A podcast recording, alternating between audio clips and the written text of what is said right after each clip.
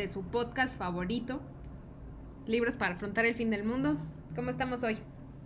Muy bien, eh, pues estamos de manteles largos. Manteles largos, Manteles dices largos, bien. décimo episodio. Muy Y nuestro primer invitado, bueno, invitada. primera invitada. eh, para hablar de un libro que ella misma nos sugirió que, que leyéramos. El día de hoy nos acompaña Ariadna. ¿Cómo estás, Ariadna? Hola, hola. Muy bien, muy bien. Sí, bienvenida. Muy bien, pues estamos aquí el día de hoy para hablar sobre el eh, libro Minotauromaquia de Tita Valencia. Eh, es un libro que nos hicieron el favor de recomendarnos y eh, jamás había yo oído hablar sobre él o sobre la autora. También es porque no tiene otro, otra novela. Entonces, pues estamos aquí emocionados y, bueno, vamos a, a darle. Eh, el día de hoy estamos Teseo, Ariadna, a quien ya presentamos, y Butterfly. Nos acompaña Butterfly, siempre tiene nombres muy extravagantes. Siempre, siempre. Bueno, el libro consta de 183 páginas y este fue fue publicado en 1976. Lo pueden encontrar en PDF, que ahorita creo que les están poniendo con libros UNAM. No sé, ahí Ariadna igual y nos puede contar ese chisme. Sí, la liga está disponible de manera gratuita eh, por portales UNAM. Igual, pues eh, espero que se los dejen ahí abajo en la descripción. Sí, va a estar ahí en la descripción. De todas maneras, lo pueden encontrar también en su librería de confianza. Eh, es un libro de 183 páginas. Ah, perdón, no, no, no, no escuché eso. Tiene un costo de aproximadamente 100 pesos. De las cinco habilidades, ¿son cuántas son? Una es la atención. Una es la Entonces, atención, sí, ahí te encargo. Perdón al doctor López Gatel y a ti, una disculpa. Sí. Bueno, entonces, este, pues ya vamos a empezar a hablar sobre el libro. Yo primero quisiera preguntar a nuestra invitada de honor por qué le dio por recomendar este libro, o cuál es su historia. Pues eh, yo conocí Minoto- Minotauromaquia eh, gracias a un curso en la universidad, pues estudio estudios humanísticos y sociales, y es un curso que se trataba sobre escritoras mexicanas del siglo XX. Es un curso aparte porque realmente es todo un caso aparte. Vemos puras escritoras que son muy poco conocidas, pero que realmente han generado obras de muy buena calidad y calidad a la par de escritores más reconocidos. Me atrevo a decir aquí este, Carlos Fuentes, Octavio Paz, o de ese, o de ese nivel, ¿no? Y pues mi Nautaromaquia es parte de estos como libros y autores que vimos y me sorprendió mucho, la verdad. O sea, yo empecé a recomendarlo en cuanto llegué como al capítulo 4, porque tiene muchas características muy peculiares. Te lo presentan como una novela, pero pues ahorita vamos a estar comentando acerca de eso, porque esas peculiaridades pues tienen que ver mucho sobre la estructura, cómo está compuesta, cómo está narrada. Bueno, esa es la historia. Ahí lo tienen. Ahí lo tienen. Ajá, puro inventado de calidad, ¿no? Y obviamente, eh, pues vino a cuenta a partir del... Estoy recibiendo muchos correos, esto nunca había pasado. Eh, este, esto eh, vino a cuenta del capítulo de la semana pasada en el cual hablamos de Juan José Arriola y pues obviamente eh, ya spoiler alert pues eh, Tiene que digamos ver. tiene que ver no no sé si recuerdan por ahí un chisme que contamos acerca de Elena y, y Juan José, pues hoy tenemos otro chisme. Hoy es la segunda parte del chisme. Ajá. Poco a poco nos estamos convirtiendo en ventaneando. Poco a poco. Ahí vamos. Bueno, pa- parte completa del chisme, Juan José Arriola daba talleres y en esos talleres conoció a muchas personas. Sí, era al parecer bastante galán, ¿no? No se ve, pero al parecer No, tenía no, su... Dicen que era bastante feo, pero pues tenía su encanto. Tenía su encanto. eh, una de las cosas que menciona eh, Tita es lo, lo describe como la lengua de, de fuego. O sea, la parte que tenía como con la palabra, creo que era como tan impactante que pues ahí Se volvía muy residía, atractivo. sí, gran parte de su, de su atractivo. ¿Ha- ¿Han conocido a alguien así? Eh. Para ampliar el chisme, ¿no? O Sí, sea, yo digo- obviamente, digo, Tampoco estaría bien que hable de, mí. No. Bueno, entonces nos quedamos con que no, ¿verdad? No, sí, Ariadna. No, todavía no. Todavía no, y esperemos que no, según cuenta el chisme completo. Bueno, eh, Tita Valencia era pianista, tuvo toda una formación eh, por su mamá, tengo entendido que ella le inculcó como esa parte. Esta es su única novela, de hecho apenas acaba de tener la segunda edición porque cuando fue la primera edición hubo ahí como otro chisme en el que mm, como los literatos de la época se le echaron al cuello y entonces ella decidió dejar de escribir y se puso a hacer otras cosas, se puso a hacer crítica de eh, musical, se puso a hacer como ciertos artículos en periódico y cosas así, pero dejó a un lado la pues la prosa. No sé qué tienes eh, que comentar ahí, Ariadna. Pues realmente no hay mucho de qué hablar sobre la carrera de Tita Valencia. Este, sí tuvo como que mucho que ver en cuanto al mundo cultural en México, pero en cuanto a su creación, eh, pues sí, esta fue la única novela completa que llegó a publicar. Y pues sí, o sea, vemos que mm, luego, luego fue una novela que resaltó mucho por el tema que trataba y cómo lo trató, ¿no? Hay que decir que también fue una novela que fue galardonada con el premio Javier Villarrutia, o sea, tampoco le fue mal desde un principio. Más bien eh, los problemas vinieron a raíz de la temática que, que maneja la novela, o bueno, el libro, porque eh, pues digamos que eh, exponía su relación con Juan José Arreola, aunque haya quienes digan que es un poco velada o que no es tan explícita, para mí es más que evidente desde que lo empecé a leer dije como, está hablando de Juan José Arreola. No hay forma de que al mencionar Zapotlán, las capas, el ajedrez, la casa del agua, el maestro, habla del maestro de confabulaciones. Entonces, al, mencionar todos esos temas, pues era obvio que estaba hablando sobre Juan José Arreola y eh, esa temática le, pues, le trajo como ciertas consecuencias pero el libro fue bastante bien recibido y me parece que en términos generales a mí me gustó, me gustó bastante, ¿no?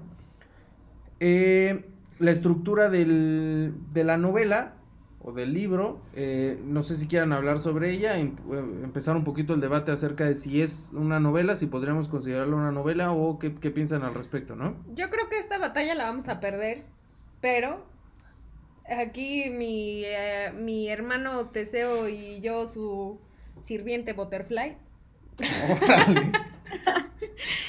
Creemos que no es una novela. Pero. Yo creo que no es una novela, no por, por decir como. Eh, sí, o sea, podríamos tener un debate acerca de los elementos y la estructura, pero yo creo que eh, pues no habría necesidad de encasillar al libro, al libro como, ay, es una novela o no es una novela. Eh, es un libro sui generis completamente, eh, desde, el, desde el tipo de, de, estructura o de narración que tiene. En realidad no tiene ni siquiera una narrativa, es una prosa poética muy parecida a la de, a la de Arriola. Y eh, creo que cuesta mucho trabajo como encontrar un, pues un inicio, un desarrollo. O sea, ese es, ese es mi, mi tema con el clasificarla como una novela. No sé qué piensas tú, Ariana. Sí, yo pues ya les comentaba que realmente yo sí no la, no la pondría definitivamente como novela, pero digamos como que formalmente sí, porque incluso si me hablas como de este rasgo laberíntico que tiene la novela, que realmente este laberinto no solamente se da porque está escrita por fragmentos, no hay una continuidad, no es una prosa continua, lineal, sino de que, digamos que estas líneas en su narración, digamos que se tuercen mucho, van por muchos lados, porque a fin de cuentas es una prosa que va con lírica, y por lo tanto llevas pues una fuerte carga emocional de sentimientos, y no solamente eso, sino que es una reflexión, o sea, es como, mm, te manda una imagen te manda momentos y recuerdos que ya te describen algunos espacios y después te mete un montón de lírica hablándote sobre los sentimientos que expresaban durante ese recuerdo o esa imagen y eso te lleva a... Y ese, todo ese proceso es lo que yo identifico, o sea, al texto como laberíntico, pero aún así sí lleva cierto proceso de desarrollo. Por ejemplo, al inicio que empecé leyendo la novela, pensaba que era muy, o sea, tenía un claro sentimiento como de que de amor y pasión, eh, pero a la vez como un reproche muy fuerte, de sentimientos muy, muy, muy, muy latentes, que poco a poco como que se fueron diluyendo con la reflexión de los capítulos. Eh, viene una patrulla por, por nosotros, pero ahorita este continuamos. Ay, perdón. No, no, no, no, es que hay unas policías por acá, pero continuemos. No, es que tal vez sea yo. Ay, sí. Primer invitado, primer invitado y ya viene la, la policía por, por ustedes. Eh, bueno, ya hablemos. ¿Quieres mencionar algo al respecto de la estructura del, del, texto o ya vamos directo a de qué va la obra? a la contraportada. Minotauromaquia nos presenta fragmentos plagados de simbolismos en el término de una relación amorosa. Su prosa poética viva la pérdida, odio, soledad y tristeza que representa el laberinto del desamor. Ok. ¿Dirían que el libro es un libro de amor? Yo diría que es un libro, como dice Ariadna, de emociones. O sea, todo el tiempo está cambiando y no sé si alguna vez se han enamorado y perdido a tal persona. No sé tranquila, todo va a estar bien. Bueno, eso dicen, pero es, pero es mentira. Y lo comprobé con este libro. Sí. Pero eh, creo que sí se vive una sucesión de emociones y pensamientos bastante eh, como difíciles. O sea, puedes ir de un lado de, del amor, de decir como es por aquí, por siempre, y luego brincas hacia otro lado que tal vez es eh, lo más saludable de decir mejor córtalas y ahí muere. Y luego están todas las cosas que pudieron pasar en la relación que pueden generar como en ti estas cosas de reproche, de odio, de lo que sea. Entonces todo el tiempo eh, la protagonista está saltando como en emociones y no acaba por definir realmente como hacia dónde va. Pero ahí, digo, eh, salvo lo que quiero opinar ahorita Ariadna, al final, casi al final hay una parte en la cual la autora menciona eh, digamos, de forma poética, que la astronomía no estudia los cuerpos, sino el espacio que hay entre ellos. Yo creo que justamente eh, de lo que va el, bueno, no es lo único, pero una de las cosas en las cuales podemos encontrar en el libro es que no solo está estudiando como la, eh, digamos, a las dos personas o sus, digamos, sus partes más, las partes más tangibles de su relación, sino todos esos vacíos. Entonces, eh, creo que eso también hace como que tenga una carga muy emotiva, porque no, no solamente habla de, ay, el día que fuimos al, parque, ¿no? No sé, por decir algo. Habla de los momentos en los que lo extraña, habla de los momentos en los que decide como, no, ya me voy de aquí, ¿no? Voy a seguir adelante, pero sigue con esa carga de quererlo, de extrañarlo, de desear que pudieran estar juntos. Entonces, eh, yo por eso creo que sí es un libro de, de amor, porque más allá del amor romántico y, habla sobre las etapas que uno va viviendo, o sea, es un amor que no es estático, ¿no? Todo el tiempo va sufriendo transformaciones y cambios conforme a uno también los va, los va viviendo. ¿Qué opinas? Sí, pues yo también creo que, o sea, totalmente es un libro sobre amor, desamor específicamente, pero pues es todo este proceso, o sea, es como dices, o sea, hablar de amor no significa que todo el libro trate solamente de, no sé, alguna relación romántica donde se aman apasionadamente o cosas así, sino todo el proceso y todo lo que hay dentro de una relación. De hecho, hay una frase ahí al final, tu ausencia es la única absoluta sobrecogedora presencia. Finalmente, aunque ellos ya no estaban juntos, pues seguía teniendo como una relación con esa imagen todo el tiempo. Muy, bonito. Creo que va a estar un poco indispuesta. Este. Ariadna, perdón, Ariadna no, Butterfly, pero bueno, eh, continuamos, con el, continuamos con el programa. Eh, estamos hablando sobre la pérdida amorosa. Eh, yo tengo mis, mis dudas respecto a cuál fue su, su relación real, porque ella hace mucha referencia como, en un principio, como tú decías, eh, no solo es el amor, sino sí hay una carga de, eh, como de reproche, ¿no? De decirle, como que tú no te avientas, tú, no sé, como que le faltan huevos a Juan José, o eso es lo que ella opina, ¿no? Eh, porque obviamente desde su óptica, eh, un amor así tan apasionado y de la forma en que ella lo ve, como si estuvieran hechos el uno para el otro, pues a lo mejor Juan José tendría que haber hecho algo más, pero al otro no creo que, que le haya interesado mucho, ¿no? Y pues la verdad ahorita es como que puro chisme eh, lo que vamos a contar aquí. Porque realmente, pues, o sea, aunque dices que fue como que se ve muy explícita la relación que tiene con Juan José Arriola o la referencia a Juan José Arriola dentro de la novela, pues es como dices, o sea, mm, se confunde esto con que, real, que es parte de la relación o de lo que describe ella, pues si es real o si fue como ella lo vivió. Pero, por ejemplo, eh, al parecer Juan José Rola y Tita Valencia eh, tenían como que una relación muy apasionada, pero eso sí, muy a lo romántico, pero romanticismo del europeo, tipo, no sé si aquí me entenderán, pero cumbres borrascosas. de ese de que nos amamos mutuamente, eh, pero luego nos detestamos, pero necesitamos para vivir, entonces de repente nos buscamos de nuevo y no sé, o sea, por ejemplo, en este espacio eh, de la clase donde yo conocí a Tita Valencia, nuestro profesor nos comentaba como que así de que, pues al parecer, pues incluso después de que Tita Valencia se haya casado, este, Juan José Arreola la seguía buscando. Sí, de hecho yo leí eso que, o sea, finalmente ellos siguieron teniendo una, pues no necesariamente una relación amorosa, pero sí entablaron hasta que él se murió todo el tiempo contacto que él la buscaba como cada dos meses y hablaban y cosas así, ¿no? No sé qué tanto se veían o qué, pero pues ahí seguía presente la figura de Arriola. Entonces yo digo que ella pues nunca salió del laberinto realmente. Ahí se quedó por siempre. Ahí se quedó. Qué feo. No se queden en el laberinto, amigos. ¿Ok? Y vive sin drogas. Bueno, entonces, eh, pequeño resumen, pues es sobre una pérdida amorosa, como la vive la, eh, la protagonista. Tiene un tinte, pues obviamente, súper autobiográfico.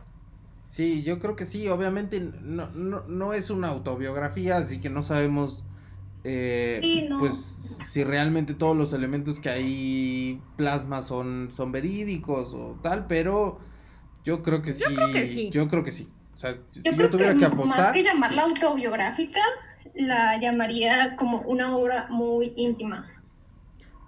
Sí, porque no, no habla sería tanto, lo más correcto en vez de decir autobiográfica. Perdón. Sí. sí, o sea, no habla tanto como de, o sea, es más de sentimientos que de otra cosa, ¿no? Pero sí son vivenciales, o sea, son propios. Eh, Ahí, este, Ariadna quiere hablar un poquito sobre lo de la composición y el lenguaje. ¿Qué nos puedes contar?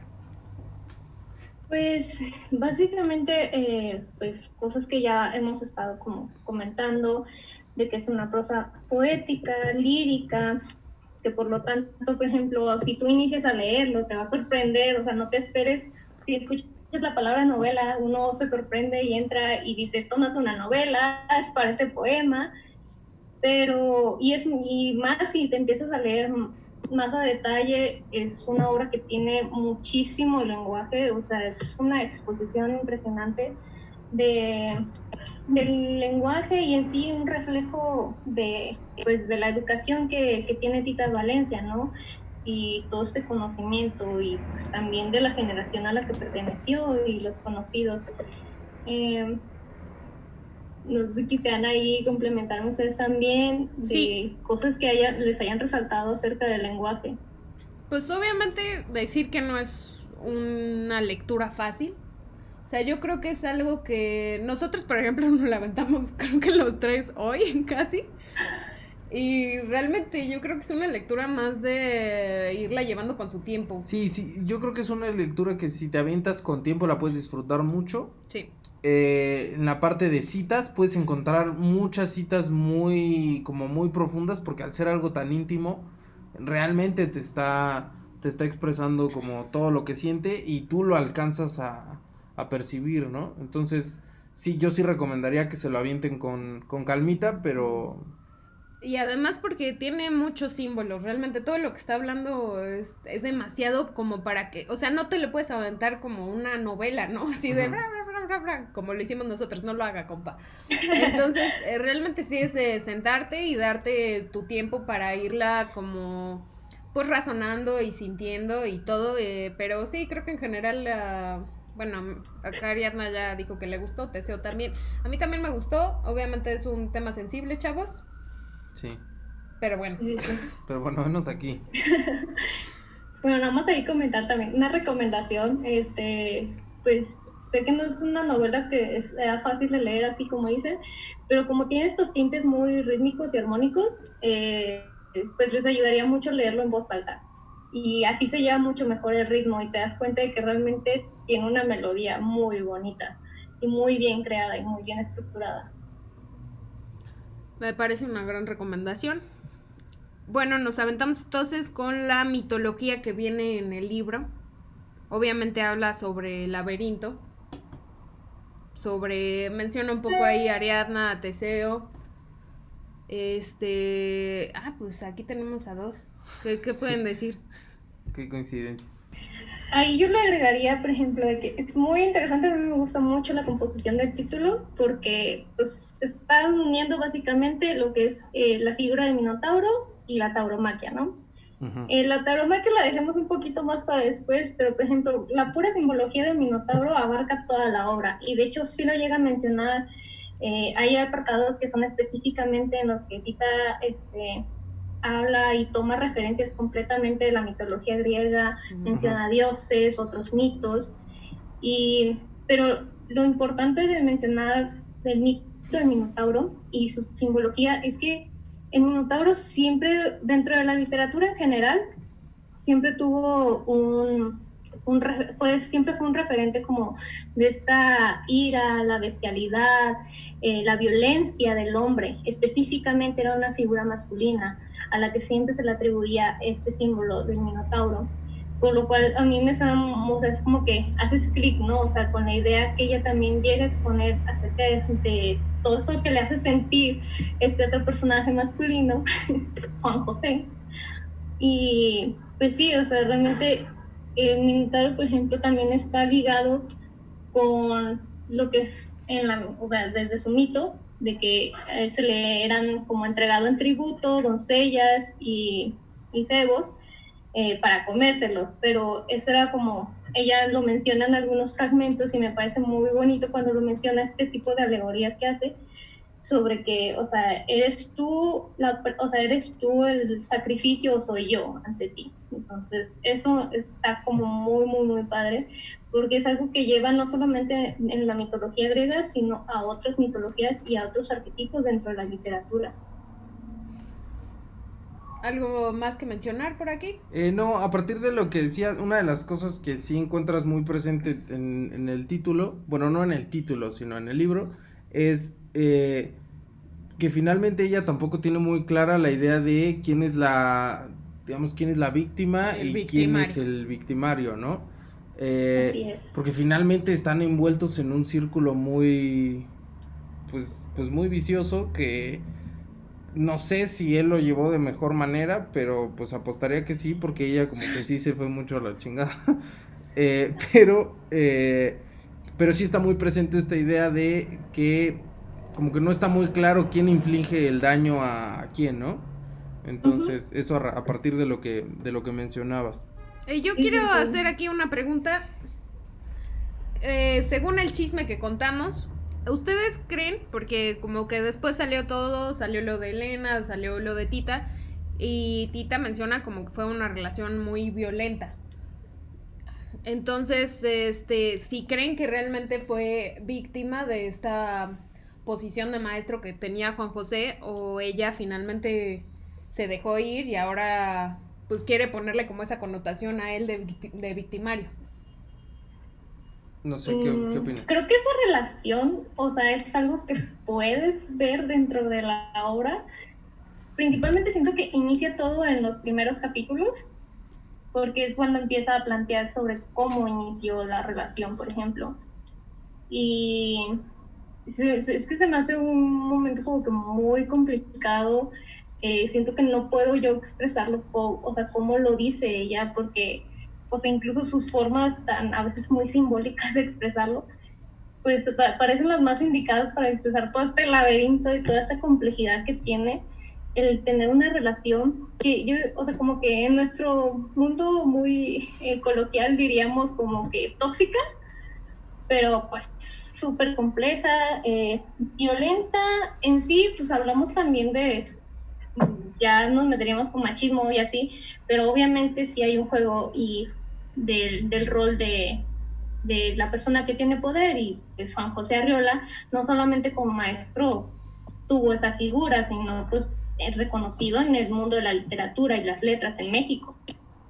Sí, pero bueno, yo ahí creo que eh, finalmente la violencia que ejerce, ejerce Juan José sobre, sobre Tita, eh, pues está obviamente propiciada por, el poder que ella le que ella le otorga. O sea, porque si tú, digamos, eh, lees los momentos a los cuales se está refiriendo a él, aún a pesar de todo, siempre lo pone en un, en un pedestal. O sea, no hay ningún momento, aún a pesar de que hable de que, de que la maltrata psicológicamente o de que, eh, pues, no sé, como que tendría que arriesgarse más o que nunca se va a poder su amor, etcétera, que se siente mal, bla, bla. Nunca eh, baja a Juan José del pedestal en el cual lo tiene. Y eso obviamente le da al otro la posibilidad de infligirle más daño, ¿no? Entonces, yo no le pondría el papel como tal de, Víctima. ah, este güey se pasó de lanza, cuando ella finalmente fue la que le otorgó esa posibilidad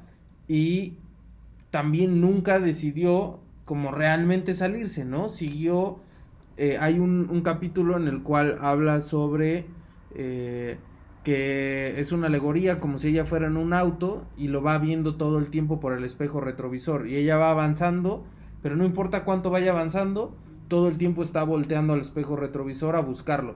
Entonces creo que eso habla de que ella tampoco tuvo nunca el coraje de decir, ya, hasta aquí terminó. Y no sé qué tanto podrías achacarle entonces una responsabilidad a él como, eh, pues como un abusador, cuando ella pues nunca pudo romper esas, esas cadenas, ¿no? Sí, yo ahí estoy contigo, creo que es una cuestión compartida, ¿no? Sí. Finalmente así son las relaciones, es hasta ¿Cómo dice el. ¿Cómo se dice el, valiente, güey? Eh, el valiente, el valiente. ¿El cobarde o el valiente? No sé, vive hasta que el otro dice. Hasta que el cobarde, sí. Ajá, bueno, eso, ¿no? Entonces, este, sí creo que finalmente era una, era una cuestión compartida. Y era lo que comentaba aquí con Teseo, de que claro que cuando una persona está dispuesta a entrar en una relación con alguien que le doblaba la edad, finalmente, pues eh, la otra persona tiene muchísima más ventaja simplemente por experiencia, no por ninguna otra cosa, más allá de, la situación que él pudiera tener como maestro, como figura literaria, simplemente por tener 20 años más de vida ya es eh, otra, otra cuestión. Bueno, ahora hablemos del laberinto. ¿Qué dicen sobre eso? ¿Nada? Ok, yo voy a, yo voy a decir sobre el laberinto. Me, me, me pareció muy interesante eso, sí, eh, la construcción que menciona Ariadna de cómo está el libro. Y finalmente yo creo que también le comentaba a Taiseo de las emociones. Digo, si nos imaginamos el laberinto, obviamente estás todo el tiempo como caminando, pero de repente te encuentras con una pared y tienes que regresar, cosas así, ¿no? Y entonces finalmente ella está todo el tiempo conviviendo con la imagen del Minotauro, en este caso Juan José o ella misma, que está ahí en el espacio con ella, aunque no la vea de frente, que pues finalmente los encuentros siguieron existiendo, pero ella sabe que está ahí en el laberinto y que están compartiendo ese espacio. Y entonces todo el tiempo eh, está intentando buscar la salida, que yo creo que realmente no. Y por eso al final es como muy, aunque dice que ella se libera, pues sabemos que la historia es otra, ¿no? Sí, por eso yo creo que el final está como muy... Laxo. Eh, sí, yo siento que el final fue como que, bueno, ya todo esto está muy bonito, tengo que darle final a esto y, ahí se aventó, está bonito también, pero no lo sentí tan, como tan real como sientes todas las otras partes que en las cuales se siente como su tormento, ¿no? Pues porque no lo vivió finalmente. Pues eso, ajá. O sea, Siento que es eso, o sea, refleja realmente que no hubo un cierre, o sea. Entonces, ¿algún otro comentario del laberinto?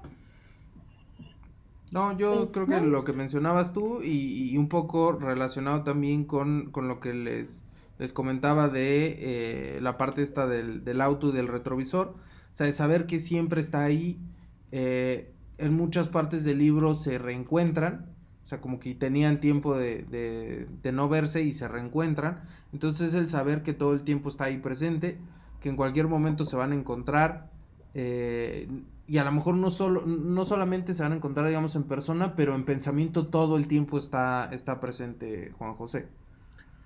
Ok, bueno, obviamente ya tocamos mucho de la relación con Juan José, em, la relación adúltera que ellos mantienen, porque pues Juan José Arreola estaba casado. Y, ahí a mí me gustaría mencionar, eh, hay un capítulo, no recuerdo bien el título, pero es algo como La mujer adúltera o algo así, en el cual eh, ella expresa, digamos, la carga que tiene eh, ser una mujer que comete un adulterio contra la que podría tener un hombre bajo las mismas circunstancias. Entonces, habla como de esta carga social que, que se le pone a la mujer de pues de que no puede, no, no puede hacer eso y en cambio en el hombre está un poco hasta, hasta bien visto, ¿no? Entonces, obviamente estamos hablando de una época diferente, no es que hoy no lo, no se viva, pero eh, sí creo que no es, eh, digamos, en la misma magnitud que en ese momento, tan es así que obviamente pues la novela estuvo, o sea, solo se publicó una vez y todo porque tuvo justamente un señalamiento social como muy fuerte. No sé que, si quieran decir algo más o... Nada más. Eh, digamos, cerramos aquí la parte del libro. El erotismo. El erotismo, bueno, cuéntanos un poquito. Bueno, yo lo único que...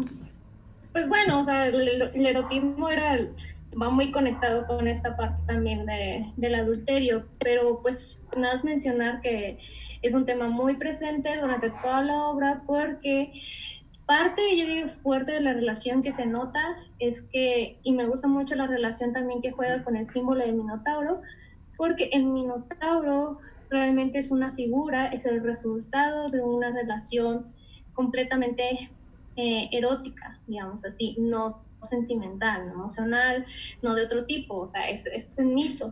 Entonces, tenemos esta figura del Minotauro que surge de esta relación y por lo tanto, este mismo como que eh, está haciendo un guiño, digamos, a este mismo tipo de relación, que es una relación e-, erótica, y por eso hay muchísimos, hay muchísimos capítulos donde a veces sí es muy explícito cuando menciona sus encuentros otra vez con Juan José o algunos recuerdos. Y pues sí, es una carga muy fuerte que también lleva a lo emocional y a la reflexión y a todo este también parte de la identidad y de cómo yo me siento como mujer y cómo él se ve ante esta misma situación. A mí me gustó mucho, la parte erótica está súper bien escrita, o sea, no es que lo demás no, pero me pareció que está muy, muy bien escrito todo, todo eso. Entonces... Eh, y con eso cerramos entonces nuestros comentarios sobre el libro y vámonos a la pregunta final. ¿Leerías este libro antes del fin del mundo, Ariadna? Yo sí. A pesar de que la verdad desde un inicio no me sentí o no me siento tan apegada al tema que maneja el libro, siento que aún así me pudo transmitir demasiado y aprendí muchísimo de este libro de muchas maneras. Entonces siento que sería un libro que disfrutaría bastante leyendo al final de mi vida. ¿Tú, Teseo? Yo sí, sí, sí lo leería. Eh, solo lo que ya les habíamos comentado, lo leería con calma.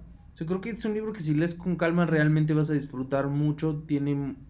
Eh, te vas a sentir identificado porque creo que todos hemos tenido en algún momento esta, esta relación tormentosa, excepto aquí mi compañera Butterfly. Butterfly, ella nunca, pero el resto pues en algún momento hemos tenido esa relación, creo que eh, está muy bien plasmado todo, Está alcanzas muy- a percibir todas las emociones, también. sí. Eh, yo... eh, es complicado, ¿no? Sí, Lo leería después, tal vez. ajá. Y sí, definitivamente con más calma que un día y medio o dos, ¿no? Porque sí, es, está muy bien escrito y es, sí, en efecto, es un tema con el que es muy fácil relacionarte y pues ponerte ahí a pensar, fin. ¿Y qué calificación le pondrían? Yo le pondría un 9, me gustó bastante. Eh, 9. Eh, yo también le pondría nueve, creo. Sí, yo también. Entonces nos vamos con un Nueve. un nueve. 9 cerrado. Muy bien. Le fue bastante bien, ¿eh? Sí, buena recomendación. Buena recomendación. Si alguien más tiene recomendaciones, eh, pues adelante, nada más coméntenos. Y la única condición es eh, que nos caigan bien. No, no es cierto. La única condición es que eh, pues sea literatura sea literatura iberoamericana. iberoamericana y que no pase de unas 300, 350 páginas, ¿no? Eh, porque lo tenemos que leer los dos y pues no tenemos para andar comprando dos libros. Pero de ahí en fuera, eh, lo que nos quieran recomendar, adelante, Y si quieren participar también, están bienvenidos. están bienvenidos. Hoy más o menos salió todo con, con el audio, por ahí se escuchan muchos camiones y cosas así, pero bueno, pues ni modo. Este... Pues ¿algo muchas más? gracias por estar como invitada, Ariadna. Un placer. Muy buenos Gracias. comentarios y una gran recomendación. Hombre, Y, gracias pues, por nos- aceptar mi recomendación. Espero que sigan aceptándolas. Sí, tampoco cada semana. No, no es cierto. Ay, Este, sí, tampoco. cuando quieras comentarnos. Está bien, me controlaré. Y pues ya, nos escuchamos la próxima semana. Muchas gracias. Eh, logramos llegar a 10 capítulos, amigos. Eh, estoy muy orgulloso de lo que hemos logrado. Y pues nada, igual si quieren recomendárselo a alguien, ahí estamos para pues para que nos escuchen y se entretengan un poquito en este encierro. Saludos. Bye.